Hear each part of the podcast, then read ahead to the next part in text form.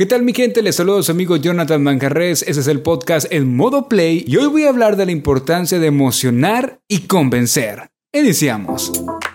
Escuchas en modo play el podcast con Jonathan Manjarres. Hoy no podemos pensar en algo de manera fría, ni aún con la tecnología. Con todo automatizado y con todo distancia, todo lleva una emoción implícita. Si sigues pensando que no importa si generan o no emociones tus palabras, tus estrategias y tus relaciones, honestamente no esperes mucho de ello. Hoy más que nunca debes de conectar con tus receptores, desde compañeros, parejas, círculos sociales, clientes y seguidores. Nos movemos en base a emociones, compras, adquirimos, consumimos, actuamos de determinada manera como consecuencia de una emoción procesada. Somos seres emocionales y por supuesto que a ese que quieres convencer de algo siente igual que tú. Habla el sentimiento, provoca la emoción. El comportamiento que tenemos en lo personal, laboral o estado de consumidor y cliente está vinculado a lo que sentimos. Si cuando pides algo no logras mucho, si al vender algo no facturas mucho, si al entablar una conversación o negociación no convences, lo más probable es que no emocionas. Ten cuidado, no se trata de que seas muy efusiva al hablar, de armar un drama y dar la mejor actuación digna de un Oscar para provocar una emoción. Me refiero a brindar perspectiva. Sí, es importante los tonos y pausas que puedes utilizar al hablar.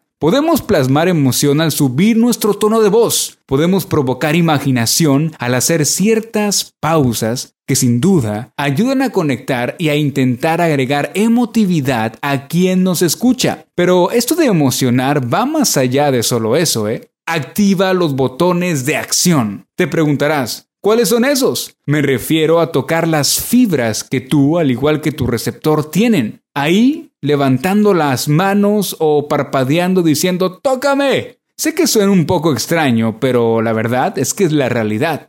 Háblale al sentimiento, busca ponerte en sus zapatos, analiza qué juego de palabras provocaría tal o cual pensamiento, que posteriormente se transformaría en sentimiento al tratar de convencer a alguien. ¿Cómo lograrían conectar contigo? ¿Qué te conmueve? ¿Qué te parece bueno o malo? Genera afirmaciones y exponlas. Hazle sentir al momento de estar comunicando. Una de las técnicas que rara vez falla es generar afirmación. Establecer preguntas en las cuales puedan decir sí o no, en las cuales puedan dar una opinión definida. Aquí un ejemplo, porque lo que tú buscas es no tener problemas, ¿verdad? Lo mejor sería no estar en el lugar erróneo cuando llegue a presentarse eso, ¿verdad? ¿Tú qué pensarías si te pasara lo que le pasó a ella? ¿Harías lo mismo o no? Este recurso te ayuda a conectar, ya que le das importancia y poder de decisión ante una situación que puede presentarse a manera de historia o anécdota. El solo soltarnos a hablar sin parar, bla, bla, bla, bla, bla, a mostrarnos muy efusivos y alzar la voz, no nos llevará a ningún lado. Otro punto que podemos mejorar es el conectar nuestra voz con nuestro cuerpo.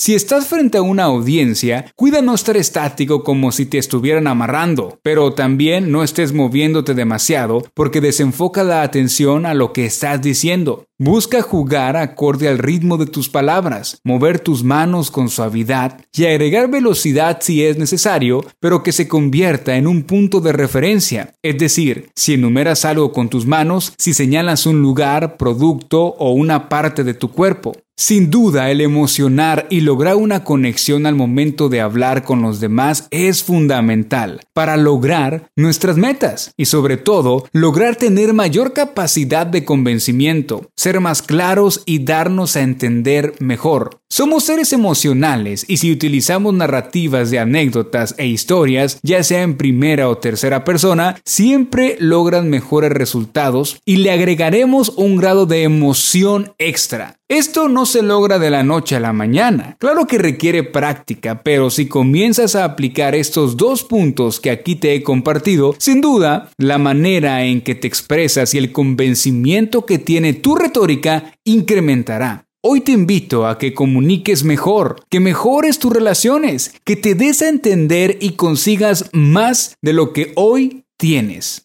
a aplicar estos puntos. Y solo te pido un favor, hoy, mañana y siempre, en modo play. Este fue el podcast en modo play con Jonathan Manjarres. Tips para comunicar con éxito.